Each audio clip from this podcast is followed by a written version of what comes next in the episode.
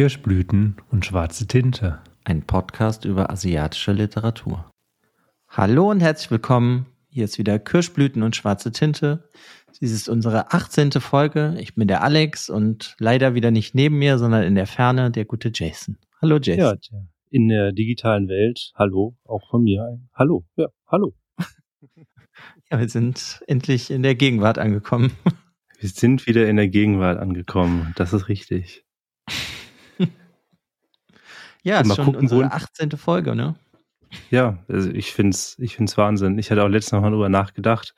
Ich kann mich noch daran erinnern, wie wir die ersten Bücher besprochen haben oder wie überhaupt mal die Idee gekommen ist. Äh, ja, ich glaube, hast du nicht mal Lust, einen Podcast zu machen? Ich war ja am Anfang eher noch ein bisschen kritisch dabei.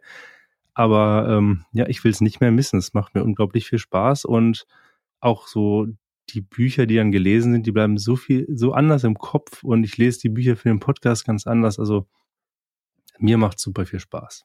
Ja, ist auf jeden Fall eine ganz schöne Beschäftigung. Vor allem, ich meine, wir suchen uns die Bücher ja auch aus, die wir besprechen wollen. Das funktioniert halt nicht immer, dass die gut sind für uns, aber. Nö, aber ich meine, zum Beispiel bei Geschenk eines Regentages, da waren wir beide nicht so überzeugt von dem Buch, aber irgendwie konnte man dann doch sehr gut darüber reden, wenn man halt weiß, was einem nicht gefallen hat, ne? Das ja, das auf jeden Fall. Da hatte ich relativ viel zu kritisieren. Aber das hat auch Spaß gemacht. Mal sehen, ob wir jetzt auch so viel an dem heutigen Buch zu kritisieren haben, oder? Ja, mal gucken. Mal sehen. Ja, heute, was haben wir denn heute dabei? Heute haben wir Weiße Nacht von Bae Sua. Ist es wie immer richtig ausgesprochen, da bin ich mir sicher. Ja. Ja, wie immer halt, tut mir leid, wenn ich den Namen falsch ausspreche. Ja, das ist ein Buch, das im Surkamp Verlag erschienen ist. Vor ein, zwei Monaten, drei? Genau, in diesem Jahr, richtig, ja. Also es ist noch nicht so lange her. Es war, es war auf jeden Fall warm. Und es passte nämlich, weil das Buch ja auch so ein bisschen über Hitze geht. Also es war noch warm, ja. Vor zwei, drei Monaten müsste passen. Ja, und im Original, im Koreanischen ist es 2013, meine ich, erschienen. Genau, ja. Und mhm. übersetzt ist es aus dem Koreanischen direkt von Sebastian Bring. Genau. Ja, es ist ein äh, kleines, feines Büchlein, was sich, mich hat es irgendwie direkt angesprochen, als ich das Cover gesehen habe. Ja, ja, total. Ja. Ich fand, dass das Cover war schon so mit diesem Schwarz und diesem Gelb, es hat einem schon direkt ins Gesicht gesprungen und dieser kleine, aber feine Klappentext hat es auch sehr interessant gemacht und ja, einfach mal wieder so eine neue Stimme. Ich meine, in, in, ähm, in Korea ist es jetzt keine neue Stimme, aber bei uns ist es halt eine neue Stimme, weil es ja ihr erster Roman ist, der ins Deutsche übersetzt worden ist. Und das ist ja immer spannend, finde ich. Ja, genau. Ist auch ähm, die hat schon relativ viele Romane oder Erzählungen rausgebracht, so wie ich gesehen habe. Im Englischen gibt es auch schon relativ viel von der. Ist ja leider ja. immer so, ne? Im ja, nö, nicht immer, ne? Es gibt, es gibt ja auch öfters mal, dass die zuerst bei uns erscheinen, aber ist mir danach jetzt aufgefallen, ich kannte die ja nicht. Ja, das ist eine aus Seoul stammende Autorin, die eigentlich immer ihre Geschichten in den Großstädt, in der Großstadt schreibt. Oder die finden in der Großstadt statt. Und es geht eigentlich immer um junge weibliche Charaktere bei ihr. Ja, und ich, so, wenn ich, so, wenn ich das richtig verstanden habe darüber, was ich gelesen hat, geht es halt auch sehr viel über die Elterngeneration dadurch und diese verlorenen Ideale, die die hatten. Und dann um die Trennung des Landes, also Südkorea und Nordkorea in irgendeiner Form. Und das ist alles so ein bisschen äh, Kafkaesk, würde ich, glaube ich, mal sagen. Auch von den anderen Klappentexten, die ich mir durchgelesen habe. Er kommt vielleicht auch daher, dass sie ähm, ja auch als Übersetzerin tätig ist und auch Franz Kafka unter anderem ja auch ins Deutsche, äh, ja, ins Deutsche, ja, ist im Deutschen, aber ins Koreanische übertragen hat. Und ich finde, das ist zum Beispiel auch ein Punkt, ähm, du warst mir ja wieder ähm, voraus und hast das Buch schon gelesen, bevor ich es gelesen hatte und hast mir so einen Tipp gegeben, hey, achte mal drauf, die übersetzt auf Franz Kafka. Und ich finde, das ist eigentlich ein ganz schöner Tipp, wenn man das vorher weiß, dann ähm, lässt man sich vielleicht nochmal mehr drauf ein, dass wenn man ein wenig verwirrt, verwirrt wird, weil das passiert. Ja, das auf jeden Fall. Ich meine, da, ja, ich weiß, hm. wie soll ich das sagen? ich meine, es steht ja schon hinten irgendwie drauf auf dem Buch, dass das, so wie, das Buch wie so ein Fiebertraum ist, aber das, was ich bekommen habe, weil ich bin ja ohne Ahnung da dran gegangen, ich hätte halt nicht gedacht, dass mich das Buch im Generellen relativ viel verwirren wird oder sich, sag ich mal, so ein bisschen verschließt und ich muss halt muss viel entschlüsseln, da hätte ich einfach schon gar nicht mit gerechnet. Nee, also das ist auch, das kann man von Anfang an sagen, es ist ein Buch, auf das man sich einlassen muss. Und es ist auch jetzt nicht ein Buch, was man jetzt vielleicht so in entspannten drei, vier Stunden liest, weil das Buch ist ja nicht dick, es hat ja nur so um die 150 Seiten. Ähm, das begleitet einen auch länger und es begleitet einen auch beim Lesen länger. Man muss sich schon da bewusst machen, dass das ein bisschen Arbeit ist, die man reinstecken muss, weil wenn man das einfach nur liest, wegliegt und nicht drüber nachdenkt, kann es halt sein, dass man am Ende vielleicht nicht alles oder gar nichts verstanden hat.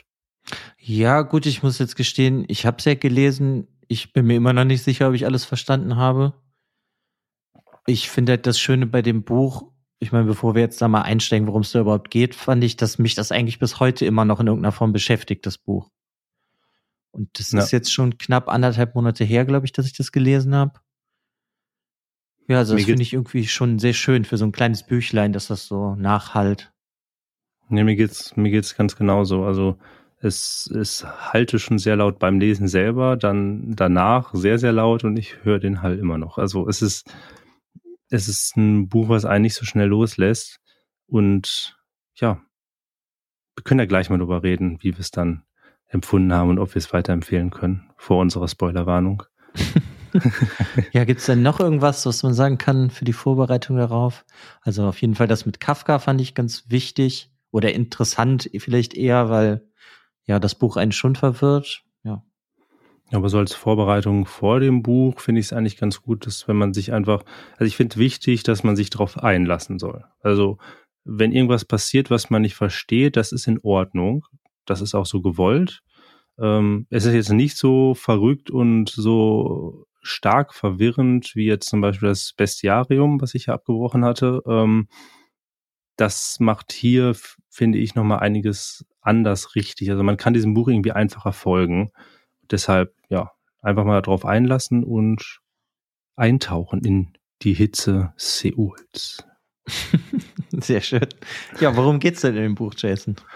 Es geht um eine Hauptprotagonistin, wie es ja typisch für sie ist, ähm, die Ayami heißt. Sie ist eine ähm, erfolglose Schauspielerin, die in einem Hörtheater arbeitet. Und ähm, wir als Leser begleiten Ayami und ähm, dann werden wir auch direkt in die erste Szene geworfen und da ähm, ist Ayami in dem Hörtheater und hört eine leise, flüsternde Stimme, die aus irgendeinem Radio kommt. Und dieses Radio hat sie von selbst abgespielt. Ayami sagt aber auch schon, dass es nicht das erste Mal passiert ist und ähm, sie schaltet das Radio auch nicht aus, obwohl sie schon irgendwie verwirrt von dem Ganzen ist ähm, und untersucht auch nicht, woher das kommt, weil sie einfach Angst hat vor elektromagnetischen Strahlungen. Und das war der Punkt. Das ist ungefähr anderthalb Seiten nach dem Anfang. Da hatte mich das Buch schon. irgendwie. also es fängt schon irgendwie verrückt an und dann ist es halt auch so ein, so ein großes Thema des Buches. Es kommt auch immer wieder vor, auch direkt am Anfang. Es herrscht halt in dem sommerlichen Seoul eine wirklich erdrückende Hitze. Und diese erdrückende Hitze wird bildgewaltig und super stimmungsvoll ausgedrückt. Und dann würde ich ganz gerne da jetzt mal mit einem Zitat schon mal reinspringen, um einfach mal zu zeigen, wie bildgewaltig sie sich ausdrücken kann. Mhm. Und zwar öffnete man die Fenster, strömten in die Engen, weder in weder mit Klimaanlage noch Ventilator ausgestatteten Zimmer Luft ein die feuchter als eine durchnässte Bettdecke war und die Hauptporen verklebte wie ein auf der Haut liegendes, warmes Stück Fleisch. Doch mit geschlossenem Fenster verflüchtigte sich der Sauerstoff beängstigend schnell, bis die Luft aus nichts als Hitze bestand, ein absoluter Rausch des Verderbens.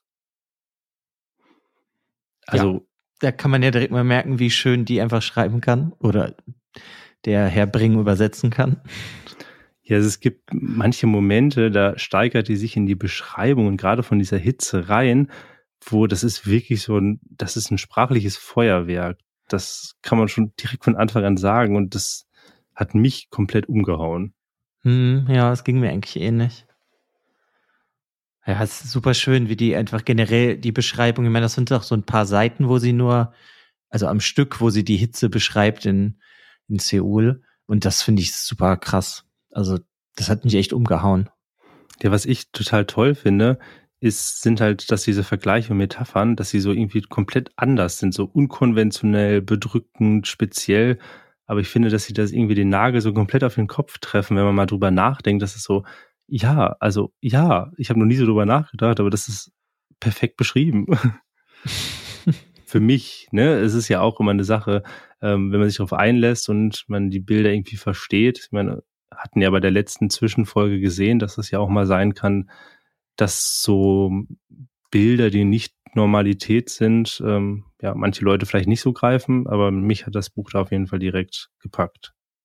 Hm.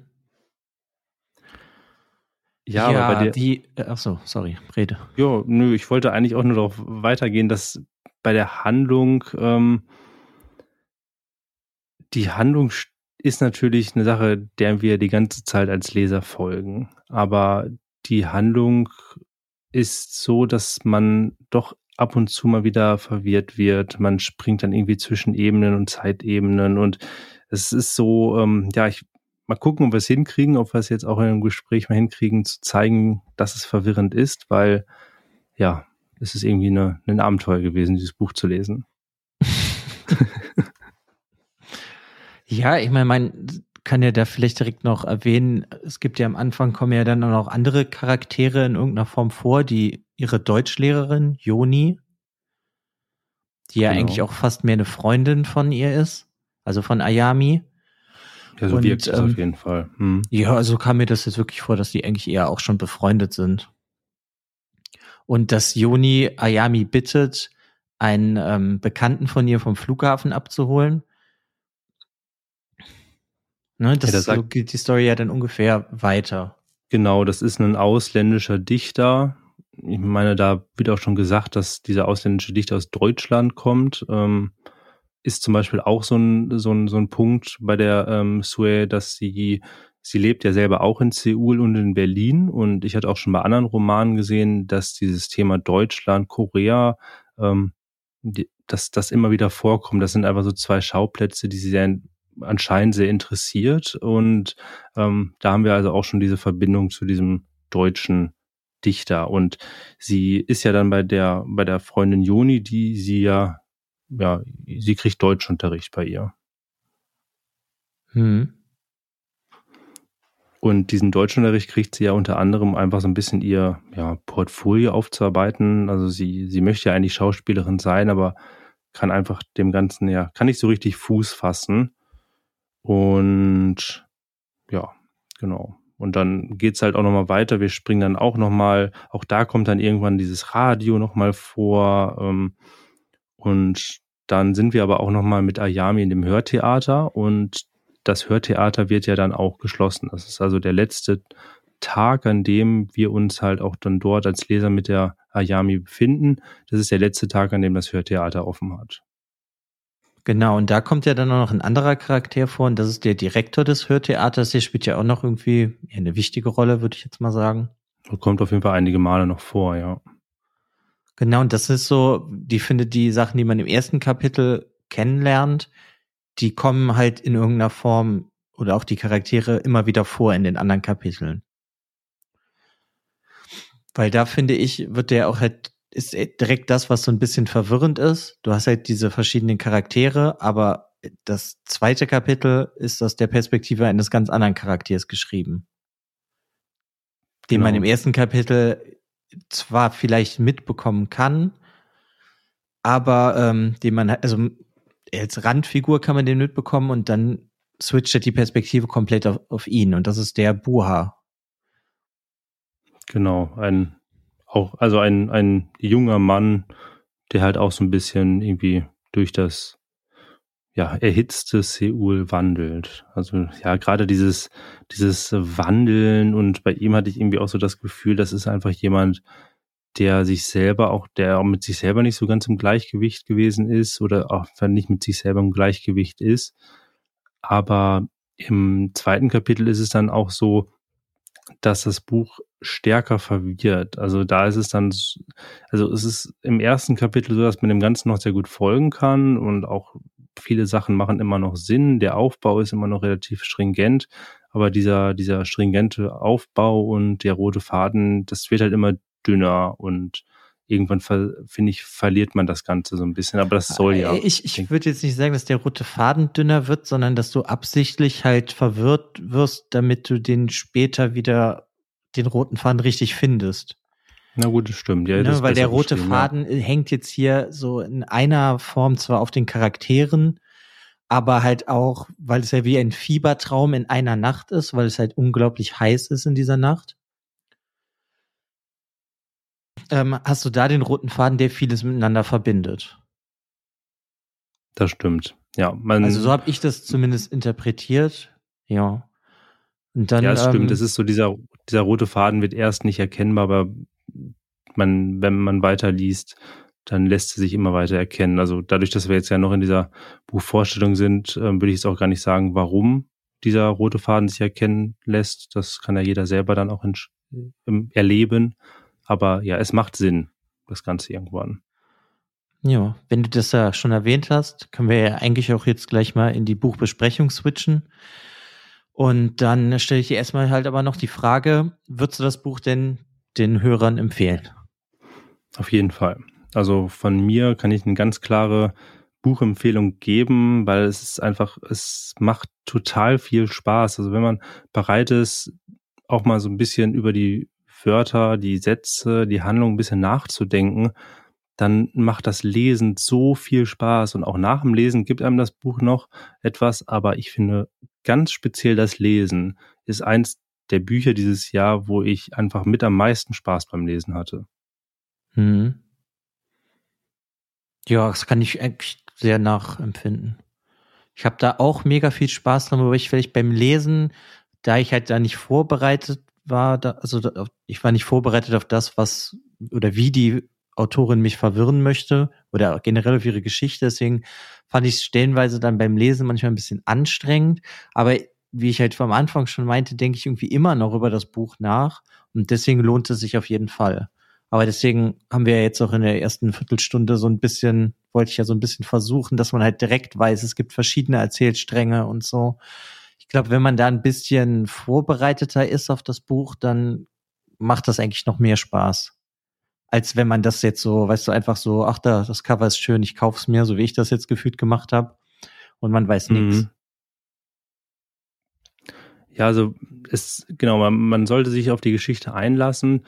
Und ähm, mein Vorteil war vielleicht so ein bisschen, ähm, dass ich mir auch ab und zu mal so, so ein paar Notizen gemacht habe, um dann manche Zusammenhänge vielleicht nochmal besser zu sehen.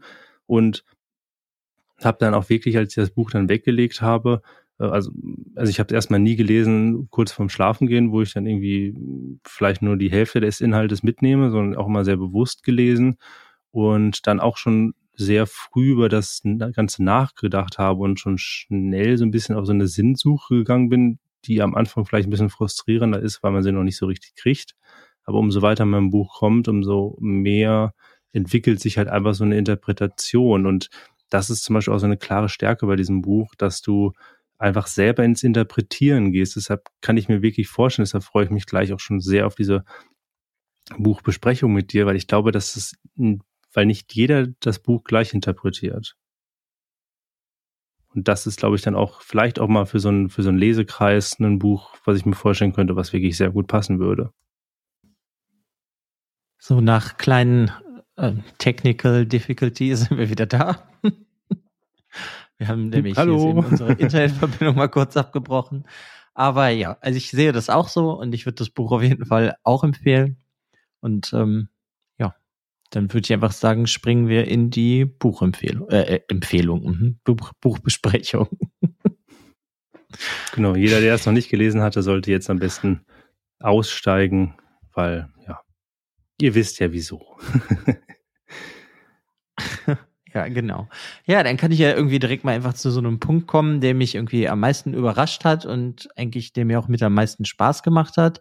Und das ist, wenn man das erste Kapitel halt beim ersten Mal liest ist, dann versteht man ja viele Sachen nicht oder es passieren komische Sachen so im Hintergrund, wie dass sie doch an dem Eingang von dem Hörtheater steht und da draußen ist dann wie so ein betrunkener Mann, nenne ich es jetzt mal, das kommt dir ja so ein mhm. bisschen komisch vor, der so gegen die Tür hämmert und da rein will. Und im zweiten Kapitel lernt man dann halt, dass das der Protagonist aus dem zweiten Kapitel ist dieser Buha, der das gemacht hat. Und das finde ich irgendwie super cool, dass du im ersten Kapitel schon ganz viele Kleinigkeiten merken kannst, die wieder vorkommen. Ja, das, ich finde das auch total cool. Das ist, weil der Buha hat ja von Anfang an diese Verbindung zu der Ayami, aber auf einer ganz anderen Weise. Also es fängt da auch auch erstmal so aus dem Nichts an. Also du springst von dem ersten in das zweite Kapitel, hast einen neuen Charakter, hast erstmal keine Ahnung, wieso der da ist, weil du ja noch keine Verbindung siehst. Und dann baut sich halt langsam dieser, diese, diese Verbindung auf. Und da zum Beispiel auch, du hast halt immer in diesem Buch immer wieder so diese wiederkehrenden Elemente. Und da kommt dann zum Beispiel auch dieses Radio kommt dann mal vor oder dann kommt zum Beispiel auch diese so, so ein paar Figuren vor, weil irgendwie er auf seinem Auto einen Brief findet, wo drauf steht, bitte rufen Sie Joni an. Er kennt sie aber mhm. nicht. Und ja, aber der Leser ja. kennt halt den Namen Joni. Genau, und da fängt es ja, dann an, dass Das ist irgendwie so schön, dass ja. das alles halt. Ne. Ja, da fängt es dann an, dass du dann halt diese Internet, Verbindung dann siehst. Ja. Das ist, ähm, ja, das macht aber total viel Spaß.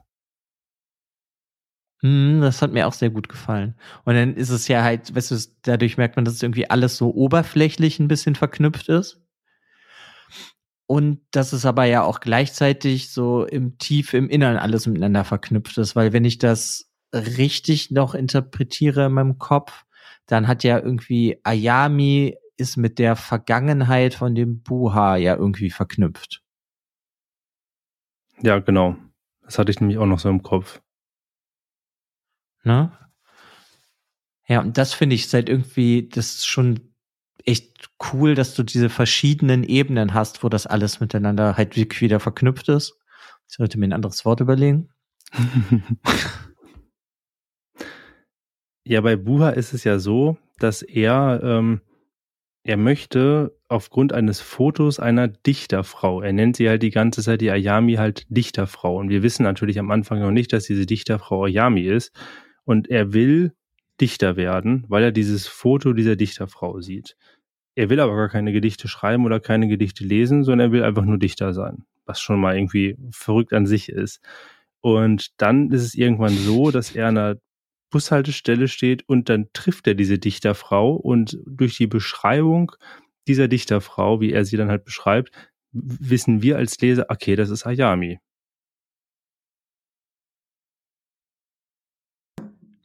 Ja, oder man hat zumindest das Gefühl, dass es Ayami ist, weil das sind so viele Sachen zum Beispiel äh, generell, die in dem Buch passieren, wo ich mir nicht sicher bin, ob das dann jetzt wirklich so ist oder ob mir das dann nur so vorkommt. Ja, ja, das ist eigentlich das, wo es ja genau dieser Punkt ist, den ich eben kurz mal über andere gesprochen hatte, dass ich mir vorstelle, dass jeder dieses Buch anders interpretieren könnte, weil jetzt fangen halt diese ja, also die Autorin sagt ja nicht klar, wie die Verbindungen sind, sondern sie deutet immer nur Sachen an. Und ich glaube, dass man bei Lese, beim Lesen manche bauen dann andere Verbindungen auf, dadurch, dass nicht alles so ganz klar erzählt ist. Ähm, und du bildest dir sozusagen so ein eigenes Bild deines Buches, deiner Handlung. Und das ist einfach das Coole an diesem Buch, finde ich. Mhm. Ja, und das ist ja irgendwie machen ja alle Charaktere aber ja das Gleiche in dem Buch. Sie laufen so ein bisschen Gedanken verloren im Fiebertraum durch die Nacht. Und sie schwitzen. Ja, klar, weil es so heiß ist, aber deswegen ist das alles ja so fiebertraumartig. Und irgendwie hat diese Geschichte, die zieht einen so in den Sog, oder die hat so einen krassen Sog, aber man, ich bin mir trotzdem relativ unsicher oft, ist das jetzt das, was wirklich passiert oder nicht? Ja, den. Weil es könnten ja auch alles nur so Traumgestalten oder irgendwas sein. Das wird ja eigentlich nicht wirklich klar gemacht. Hatte ich zumindest das Gefühl. Nee, das wird nicht klar gemacht und ähm, dass das so Traumgestalten sind, das finde ich passt eigentlich sehr gut so als Beschreibung, dass man dieses Gefühl bekommt, weil halt gewisse Handlungen oder ja Geschehnisse einfach passieren, Ereignisse passieren, die wir als Leser nicht verstehen, die wir vielleicht beim Le als Leser schon mal auf sehr ähnliche Weise bei Ayami kennengelernt haben, aber ähm, und dann uns dann fragen, okay, das kann jetzt eigentlich nicht das Gleiche sein und es fängt dann halt auch wirklich so an, dass man diesen dass das, was ich zum Beispiel im Japanischen so gerne häufig mag oder auch beim bei Haruki Murakami sehr mag, ist diese diese Verbindung, dass du diese Verbindung zwischen Traum und Realität überhaupt diese diesen Realitätverlust dann bekommst. Und das hast du in diesem Buch halt ganz stark. Mhm. Aber findest du, ja, aber gut, gut ich meine, bei Murakami hast du das immer so ein bisschen, aber hier hast du das ja, ähm, sag ich mal, voll aufgedreht. Weil ich bin mir wirklich halt bei vielen Sachen unsicher, ob das jetzt passiert oder nicht. Ist das dann ein Traum von, von Ayami? Weil ne, wir springen ja auch irgendwann im dritten Kapitel wieder zu einer ganz anderen Szene, nenne ich es jetzt mal, in dieser Nacht, wo ja dann Ayami mit diesem Dichter sich beschäftigt oder der eigentlich beschäftigt, mit ihm zusammen genau. ist, weil sie ihn ja abgeholt hat. Der eigentlich ja der, der zu dieser Joni will und der Dichter, der eigentlich ein Kriminalautor ist, Wolfi, aus denkt, Deutschland. Ayami wäre Joni. Ja, ja total, ja, total verwirrend. Ähm, das ist ja auch so ein, so ein, so ein, so ein Running Gag, das immer wieder vorkommt. Das ist einer dieser wiederkehrenden Elemente, dass irgendwie häufiger Ayami und Yoni verwechselt werden. Und ähm, das ist da, mhm. wird sozusagen so ein bisschen da auf die Spitze getrieben, dass der Wolfi, übrigens ganz herrlicher Name, ähm, äh, fand es total toll, dass der Wolfi heißt. Ähm, jetzt heißen wir mir alle Wolfi. Äh, jedenfalls äh, ist es, ist genau, da äh, fängt schon an, dass, dass der Leser wieder so ein bisschen verwirrt wird. Aber das finde ich zum Beispiel das Schöne bei dem Buch. Der Leser wird verwirrt, aber gerade am Anfang der Kapitel versteht man noch relativ viel oder denkt viele Zusammenhänge zu erkennen, was einem so ein bisschen die Befriedigung beim Lesen dann gibt. Hm, aber das wird ja irgendwie immer schwächer, so weiter du in das Buch eintauchst, sag ich mal. Kapitel 1 fand ich generell sehr gut verständlich noch.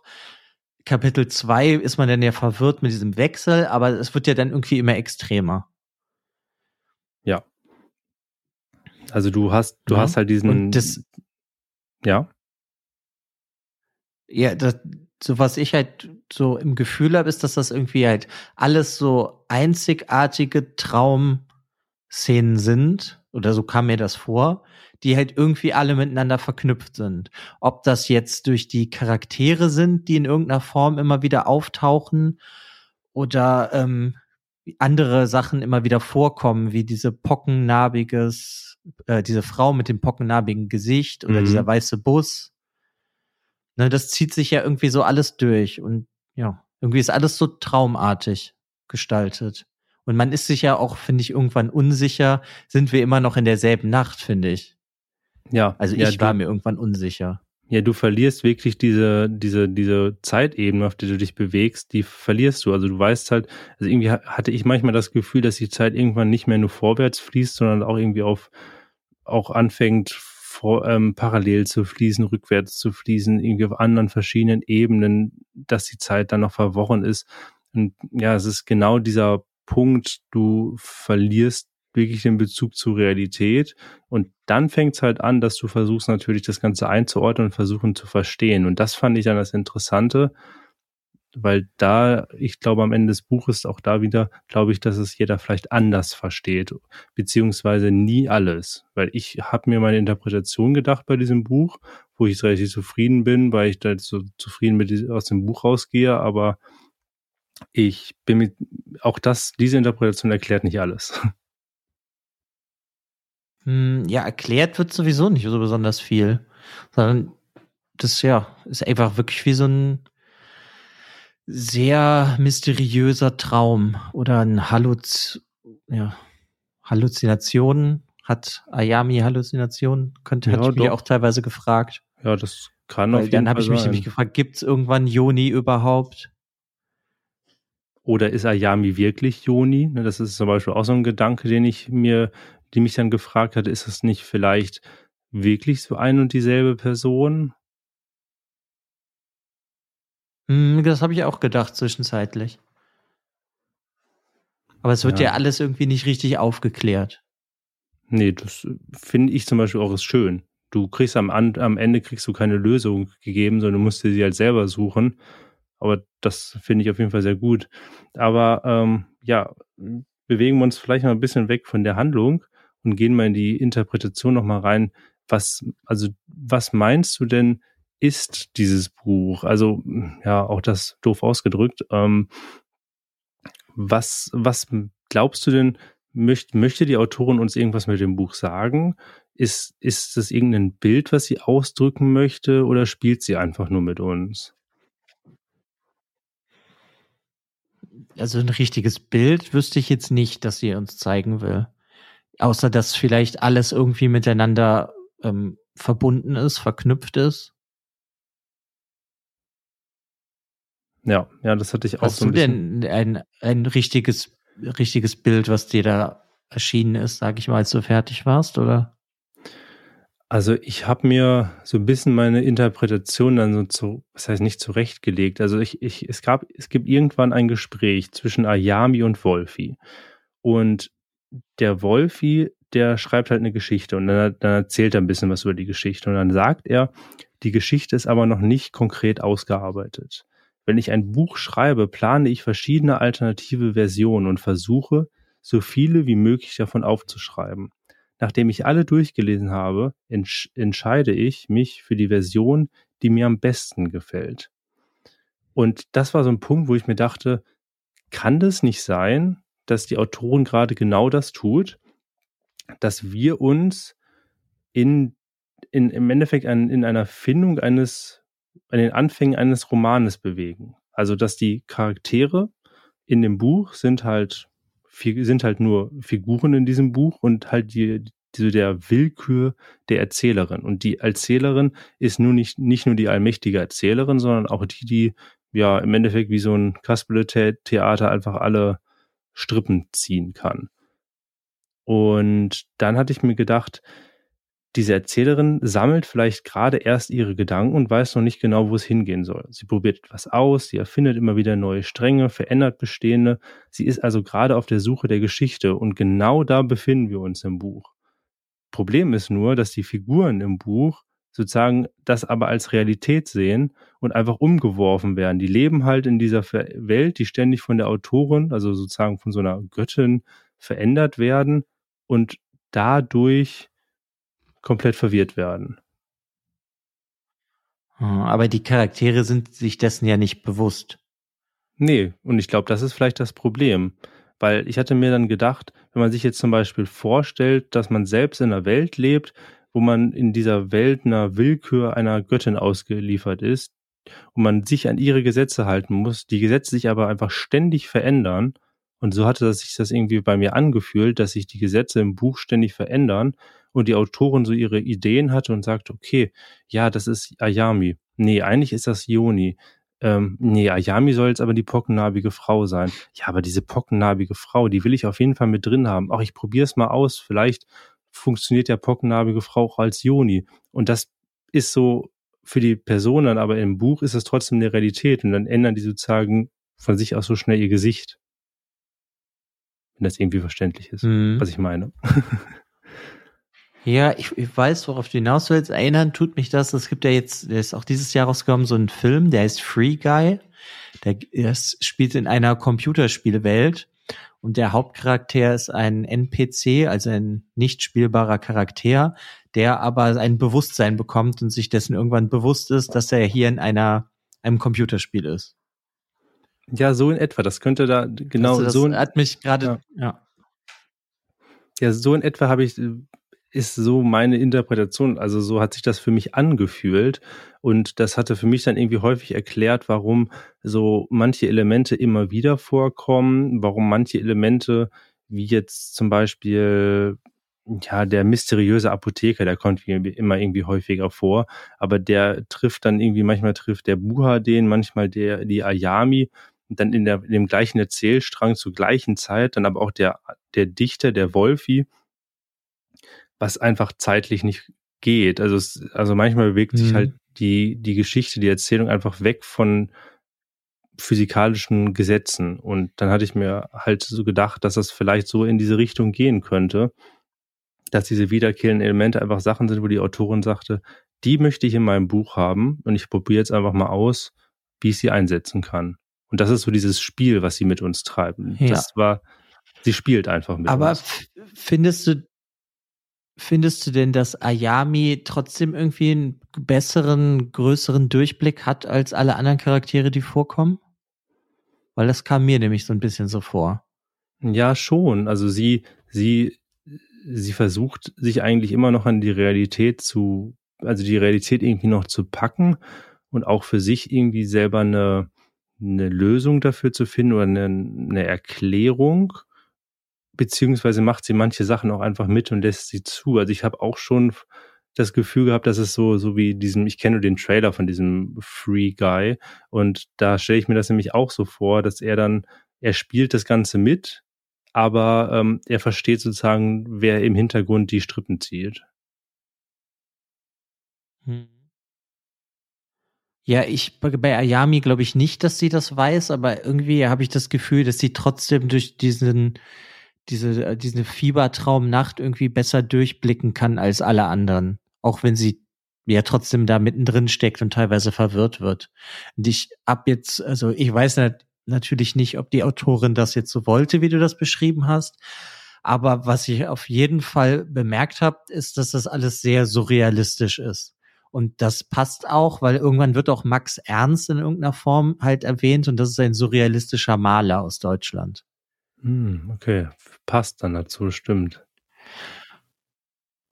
Hm, und deswegen, ja, ich weiß auch nicht. Ich, ich hatte eh so ein paar komische Assoziationen, auch als ich das gelesen habe.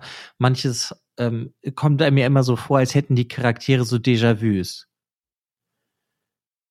Ja, das, das äh, ja, ich weiß auch nicht. Es ist irgendwie verrückt, was die alles da eingebaut hat in diesem kleinen Buch, was ja wirklich nicht lang ist. Ja, bei diesen, bei diesen Déjà-vus ist das zum Beispiel, ähm, da hatte ich mir auch nochmal so, so Gedanken drüber gemacht, weil ich das total schön finde. Das sind einmal diese Charaktere, die werden halt häufig sozusagen wirklich in diese Vergangenheit, das sind dann diese Déjà-vus, katapultiert. Also sie erinnern sich und denken halt so ein bisschen drüber nach. Und diese Beschreibungen dieses Katapultes, sage ich jetzt mal, finde ich sind so toll und besonders. Und da habe ich zum Beispiel auch nochmal einen, ich habe mir sehr viele Zitate rausgesucht und jetzt habe ich nochmal eins für euch und auch für dich. Ähm, und zwar, dann wurde Buha ohne jegliche Bewegung, ohne jeglichen Laut, mit Körper und Seele, wie Sand, der durch die schmale Öffnung einer Sanduhr fließt, auf direktem Weg zurück zu einem bestimmten Augenblick in der Vergangenheit gezogen. Das ist einfach so toll beschrieben.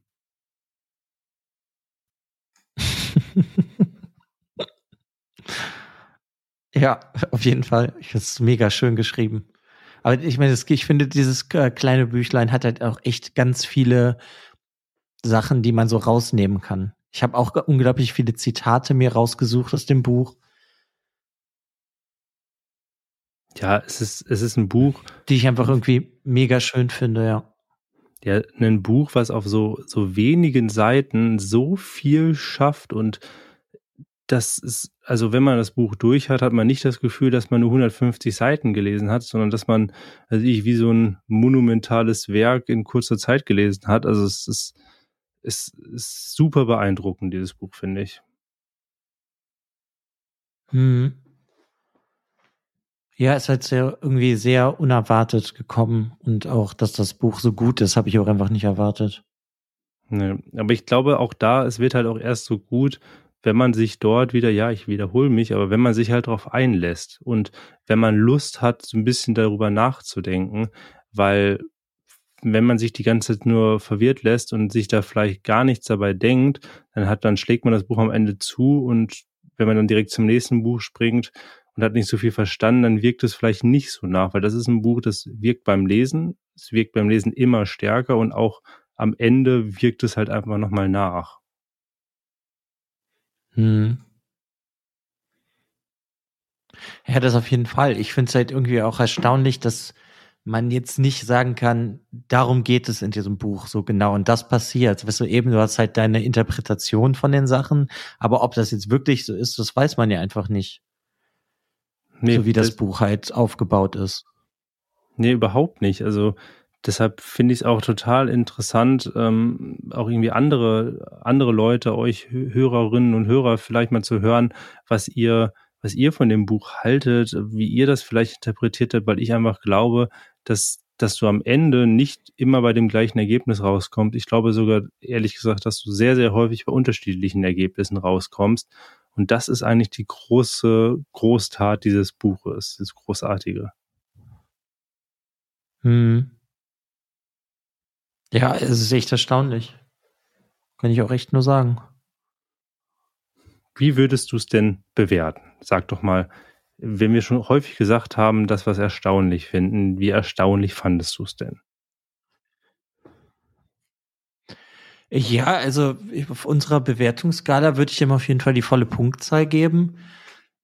Aber das liegt natürlich auch wieder daran, dass ich, ich lese gerne Kafka oder so ähnliche Sachen halt. Und das macht mir irgendwie Spaß, weil ich suche halt nicht immer nur leichte Lektüre, sondern auch Sachen, die mich halt irgendwie beschäftigen oder mit denen ich mich beschäftigen kann. Und das ist halt genau das. Und das war halt jetzt wie so ein Zufallstreffer, den ich hatte, weil ich wusste ja nicht, was auf mich zukommt. Und deswegen kriegt das von mir halt die volle Punktzahl. Und seitdem bin ich auch die ganze Zeit kurz davor, mir alle anderen Bücher von der zu holen, die ich auf irgendeiner Sprache lesen kann, also auf einer anderen, und das wäre Englisch weil ich einfach mega Lust habe, mehr einfach zu lesen, wie die andere Sachen aufbaut oder weißt du, als will die erzählt die Frau immer dasselbe, ist das immer ein Fiebertraum oder wie wie macht die das? Also das frage ich mich halt die ganze Zeit. Ja, das fände ich auch sehr interessant. Sind das äh, driftet sie immer stark in dieses Surrealistische ab? Ähm, ist es äh, häufig dieses Traumrealitätsthema, ähm, was auch bei ihr häufiger vorkommt, oder sind das einfach nur ist das jetzt gerade mal ein Thema, was vielleicht ein bisschen bei ihr vorkommt, ähm, was sonst nie vorkommt oder jetzt einfach mal auf die Spitze getrieben? Also bei der Autorin bin ich auch super, super gespannt und hoffe halt, dass wir noch mehr bekommen. Also lieber Suchkampfverlag, bitte, bitte, bitte, falls sie zuhört, ähm, ja, bitte mehr übersetzen. Was sollen die sonst tun? Keine Ahnung. ich weiß nicht, was Verleger sonst zu tun hier unseren Podcast hören. Ja, hoffentlich. Ähm, ja, meine Bewertung steht ja auch noch aus. Ich würde dem Ganzen nämlich auch sechs Sterne geben. Also ich finde, das Buch hat sehr viel Spaß gemacht. Ähm, ich bin auch ein Freund davon, gerade mal was zu lesen, was anders ist. Aber für diejenigen, die zum Beispiel die letzte Folge gehört haben, wo wir über Bestiarium geredet haben, da habe ich zum Beispiel ja überhaupt also da habe ich überhaupt nicht reingefunden. Das ist bei dem Buch anders. Äh, kann vielleicht sein, dass ich offener war, dass ich weniger Erwartungen hatte, weil ich ehrlich gesagt gar keine Erwartungen bei dem Buch hatte, mich vielleicht wieder anders darauf eingelassen habe. Aber das ist eine, eine große Stärke bei diesem Buch. Es liest sich einfach, es versteht sich aber schwer. Und das ist ein großer Vorteil, weil du trotzdem in diesen einfachen Lesefluss kommst und das Ganze dann noch mit dieser, also diese verwirrende Geschichte gepaart mit den, ähm, mit den surrealistischen Elementen und dann dieser unglaublich tollen Sprache, ja, da gehen nur sechs Sterne. Ja, aber jetzt guck mal, weil du das ja jetzt auch schon mehrmals erwähnt hast mit der letzten Folge mit Bestiarium, was du abgebrochen hast da ist es, glaube ich, halt genau umgekehrt. Das ist schwerer zu lesen, aber einfacher zu verstehen. Gut möglich, ja. Da habe ich ja, das hatte ich ja häufiger kritisiert, dass ich einfach nicht reingefunden hatte, weil mir das sprachlich so schwer gefallen hat. Ähm, ja, ist halt eine, eine, eine ganz andere. Ja, aber guck mal, hier nimmst du ja auch Sachen, sorry, hier nimmst du ja auch Sachen hin, einfach, die in irgendeiner Form jetzt sehr schön ausgedrückt sind, aber die kann man ja nicht direkt verstehen. Und äh, Bestiarium macht das halt auch, nur noch ein bisschen extremer. Aber eigentlich sind die Themen von dem Buch leichter ja zu in deinem, was du sich vorzustellen, als hier. Weil hier, du hast halt diese Interpretation, die du ja eben erzählt hast, aber du weißt halt nicht, ob es so ist. Und bei dem anderen Buch habe ich das Gefühl, gibt es nicht so viele Wege, wie es anders sein könnte, als wie es da halt, wie du es dir dann halt vorstellst. Ja, ist einfach wirklich dann nochmal eine andere, einfach, ja, es ist einfach was komplett anderes, ähm, was das, was die Bücher ja, ja schwer zu vergleichen macht, aber eigentlich, ja, hast du den Vergleich ja sehr gut gebracht. Also, ähm, ja, also es fiel mir auf jeden Fall viel einfacher, in dieses Buch reinzukommen. Ähm, wie ich auch bei der Bestiarium-Folge schon ges gesagt habe, ähm, ich fand es schade, dass es da nicht funktioniert hatte, aber heißt nicht, dass es nicht noch werden kann. Also auch da, ne? Also lest es trotzdem, lasst euch da nicht von meiner Meinung irgendwie beeinflussen. Aber das Buch jetzt, ja, es macht einfach, es macht einfach Spaß. Genau. Und das, was ich dir aber damit sagen will, ist, setz dich halt hin und lese Bestarium zu Ende. Ja, ich werde das auch wieder greifen. Das ist, ist auch ganz fest, aber ich glaube, dass ich noch ein bisschen Zeit dazwischen packen werde und dann eher nochmal von neu anfange. Weil wenn ich jetzt weiterlese, dann ähm, habe ich, glaube ich, einfach auch schon zu viel vergessen. Also, nee, also du hast es mir auf jeden Fall schmackhaft gemacht beim letzten Mal. Das kann ich definitiv sagen. Ja, es passt jetzt einfach halt nur so gut, weil ich finde wirklich, wenn dir das hier halt eigentlich super gut gefällt, dann kann dir, weißt du, findest du vielleicht das Bestarium nicht ganz so gut, aber du kannst da halt auch sehr viele Sachen rausziehen, so wie du das halt hier gemacht hast. Das glaube ich. Ja, das glaube ich voll und ganz. Also, du hast mich schon überzeugt. Du musst es nicht weiter versuchen.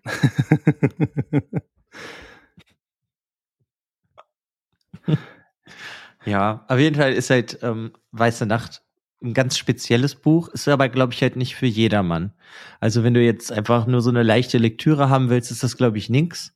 Aber wenn du halt, ja, Arbeit würde ich es jetzt halt nicht nennen. Wenn du Spaß dran hast, mehr darüber nachzudenken, was da passiert oder was halt auch im Hintergrund passiert oder was passieren könnte, weil man ist sich ja nicht sicher, ist das genau das richtige Buch. Wenn man da aber halt gar keine Lust drauf hat, dann wird das, glaube ich, schwer, dass das jemandem gefällt. Das habe ich auch so bei den Bewertungen gesehen, die ich im Internet gefunden habe.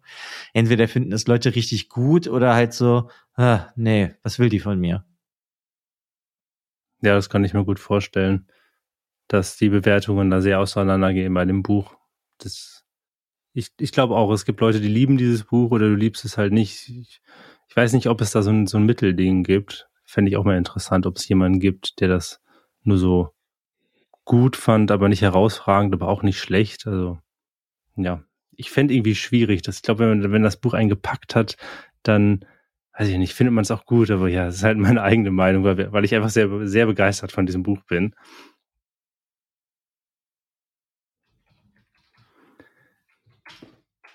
Ja, gut. Ja, das geht mir auch so und es erinnert mich an ein Buch von Ishiguro, dessen Name mir gerade nicht einfällt. Wie heißt das denn? Worum geht's denn?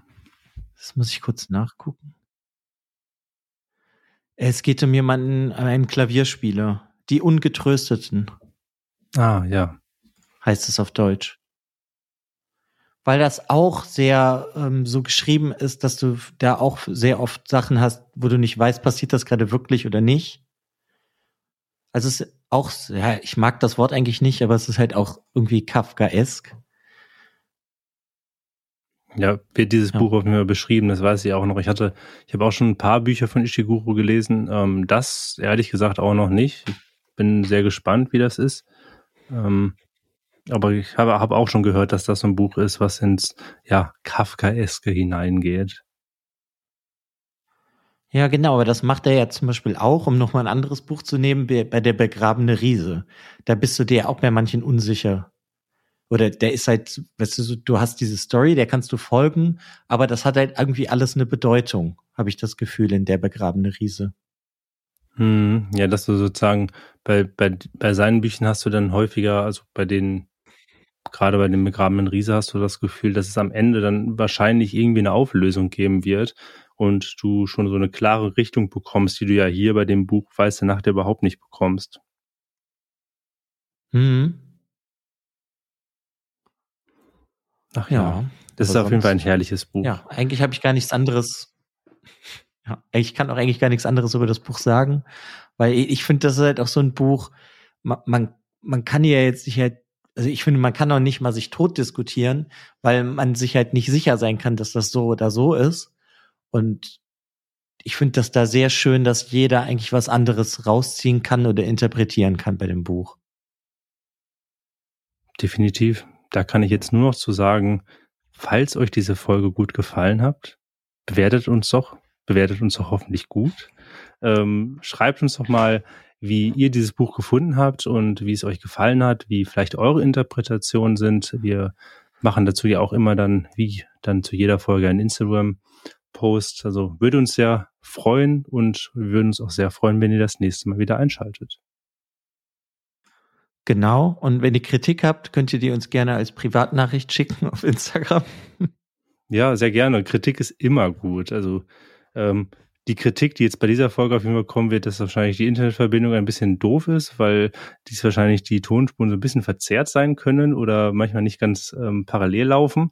Aber ähm, das werden wir auf jeden Fall in der nächsten Folge wieder besser hinbekommen. Das ist ein, Vers das ist ein Versprechen. ja, dann habe ich eigentlich abschließend nur noch, glaube ich, ähm, ja, mein Lieblingszitat aus dem Buch. Und dann sind wir auch schon wieder durch. Und das ähm, ist wie folgendes. Ayami greift in ihre Hosentasche und spürt einen Zettel. Sie zieht ihn heraus und beginnt vorzulesen. Die Zeit ist knapp, deswegen muss derjenige, der eine Frau hat, von nun an so leben, als hätte er keine, und der Traurige so, als wäre er nicht traurig.